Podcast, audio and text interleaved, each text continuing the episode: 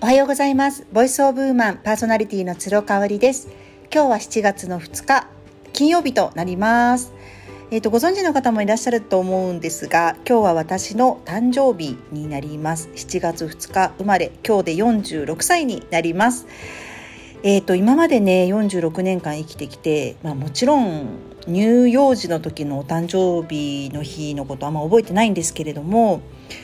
今まで生きてきた中で一番嬉しかった誕生日のエピソードを今日はシェアしたいと思います。それはね、11年前、2010年の私の誕生日7月2日ですね。ということは11年前なので35歳の時ですね。その頃私は東京におりまして、で、えっと、主人とはもう再婚していて、まだ子供がいなかったのでねあのすごく自由に仕事とプライベートともう全て24時間あったら24時間中自分の好きなことができて自分でコントロールできるみたいなねそんな最後の1年でしたね。でちょうどねその7月2日の2週間前6月の中旬に妊娠がわかるんですね。で私自身があの前の結婚でも結構不妊のクリニックに通っていたりなんかしていて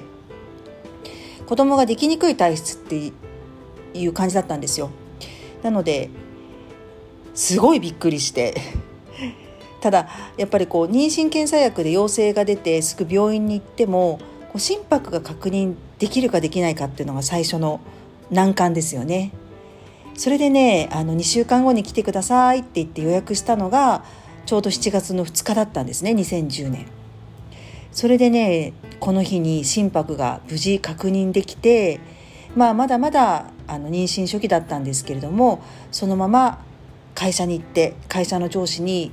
妊娠を報告したっていう感じなんですよね。でその時のね上司の方すごくお世話になってた方で、まあ、買ってくれてたんでね能力を。うん、正直なんかあの産休取ってこれからあのお腹も大きくなって産休取ってあの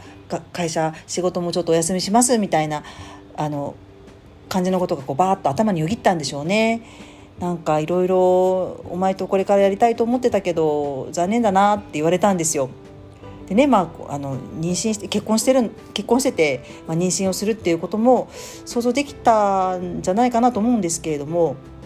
そういうふうに言っていただいてあえてね言っていただいてというふうに言いますがあなんかそれだけすごくあの一緒に仕事をすることにこう価値を見いだしてくださってたんだなって思ったんですけどもう私ね本当に心拍を確認できてうわーって思ってね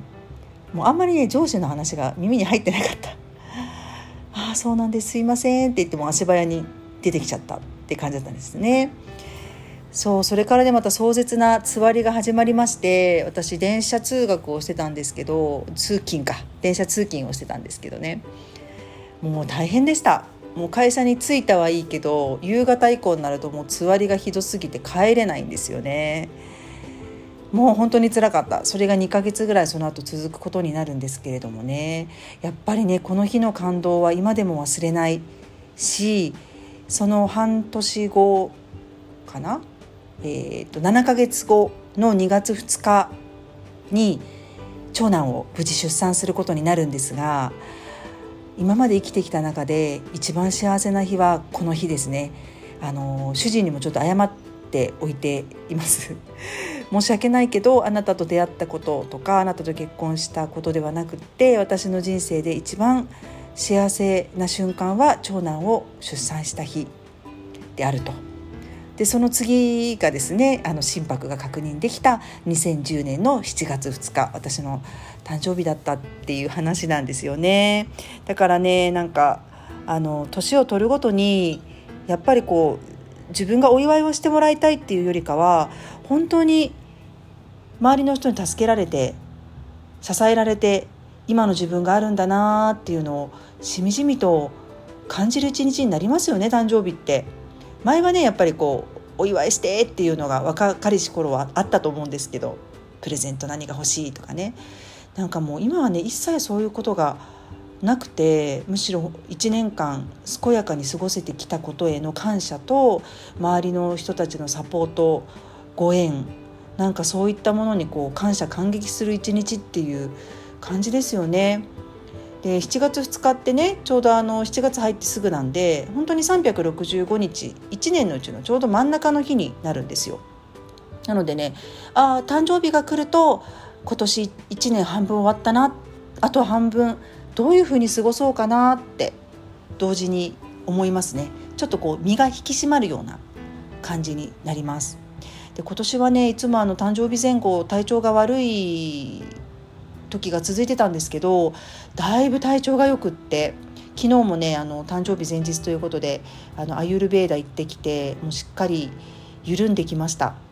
こうサウナで整うって言いますけどやっぱり私の人生の課題はいかに緩める時間をこう緊張している、ね、仕事とか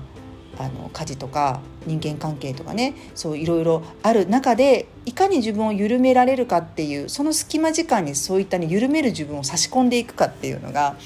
あの肝になってくるので、まあ、2021年下半期もですね後半もこう緩めながら自分を緩めながら時にあの知った激励しながらあの前に進んでいきたいなっていうふうに思っています。はい、最後まで聞いていただいてありがとうございました。